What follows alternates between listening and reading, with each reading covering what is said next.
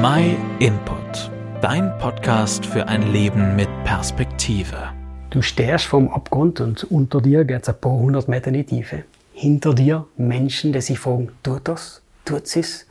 Du machst nur einen Schritt nach vorne und realisierst, dass du nicht mehr frei bewegen kannst, weil deine Fiers zu einer elastischen Sohle gebunden sind. Gott sei Dank. Ihnen ist ja alle bewusst, dass man beim Bungee-Jumping gut gesichert ist. Und dennoch fragen sich viele kurz vor dem Sprung, wieso sie sich das überhaupt untieren. Ist der Kick, der Adrenalinstoß, die Mutprobe oder vielleicht der Drang, sich selbst oder andere imponieren zu wollen? Unter normalen Umständen tat man ja nicht bei einem Abgrund umtauchen. Aber auf der anderen Seite lebt ja unsere Gesellschaft allmehr am Limit. Also am Abgrund. Immer höher, immer schneller, immer weiter und immer mehr. Ungut ist es, wenn wir die Warnzeichen übersehen und plötzlich ungeschützt einen Schritt zu weit gehen. In Abgrund fallen.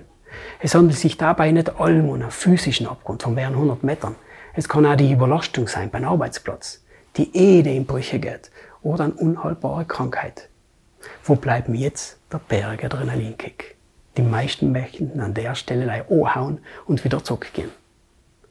Als König David aus der Bibel vom eigenen Land fliehen hat gemusst und Opfer seiner Feinde geworden ist, dann ist er auch beim Abgrund gestanden und wir wissen, dass ihn die Menschen umgefeindet haben und überlegt haben, wie sie ihm schoden können.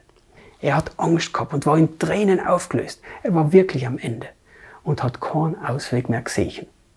Wenn wir aber weiterlesen in seine Gedichte, da kommt die Wende und da schreibt er noch, Du hast mich vor dem Tod gerettet, meine Füße vor dem Sturz bewahrt, damit ich vor Gott im Licht des Lebens vorwärts gehen kann. Die Probleme von David haben sich nicht in Luft aufgelöst.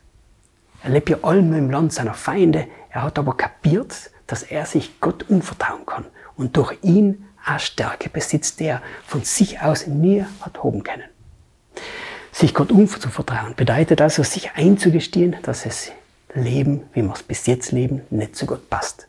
Aber es bedeutet auch, dass Gott eine Möglichkeit geschaffen hat, die Verbindung zu ihm aufrechtzuerhalten. Wir müssen also nicht dauernd am Abgrund tanzen, um weiterzukommen. Gott bietet uns ein Leben in Übereinstimmung mit unserer Schöpfung. Wenn du Gott ernsthaft suchst, dann lässt er sich auch finden. In der Bibel stehen ja mehrere Versprechen, die wir für ihn zunehmen dürfen.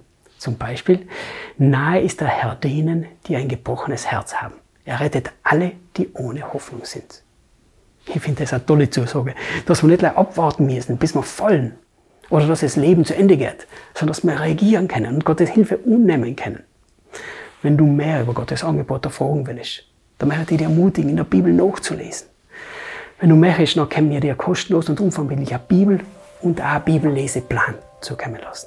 Schreib uns eine Mail an info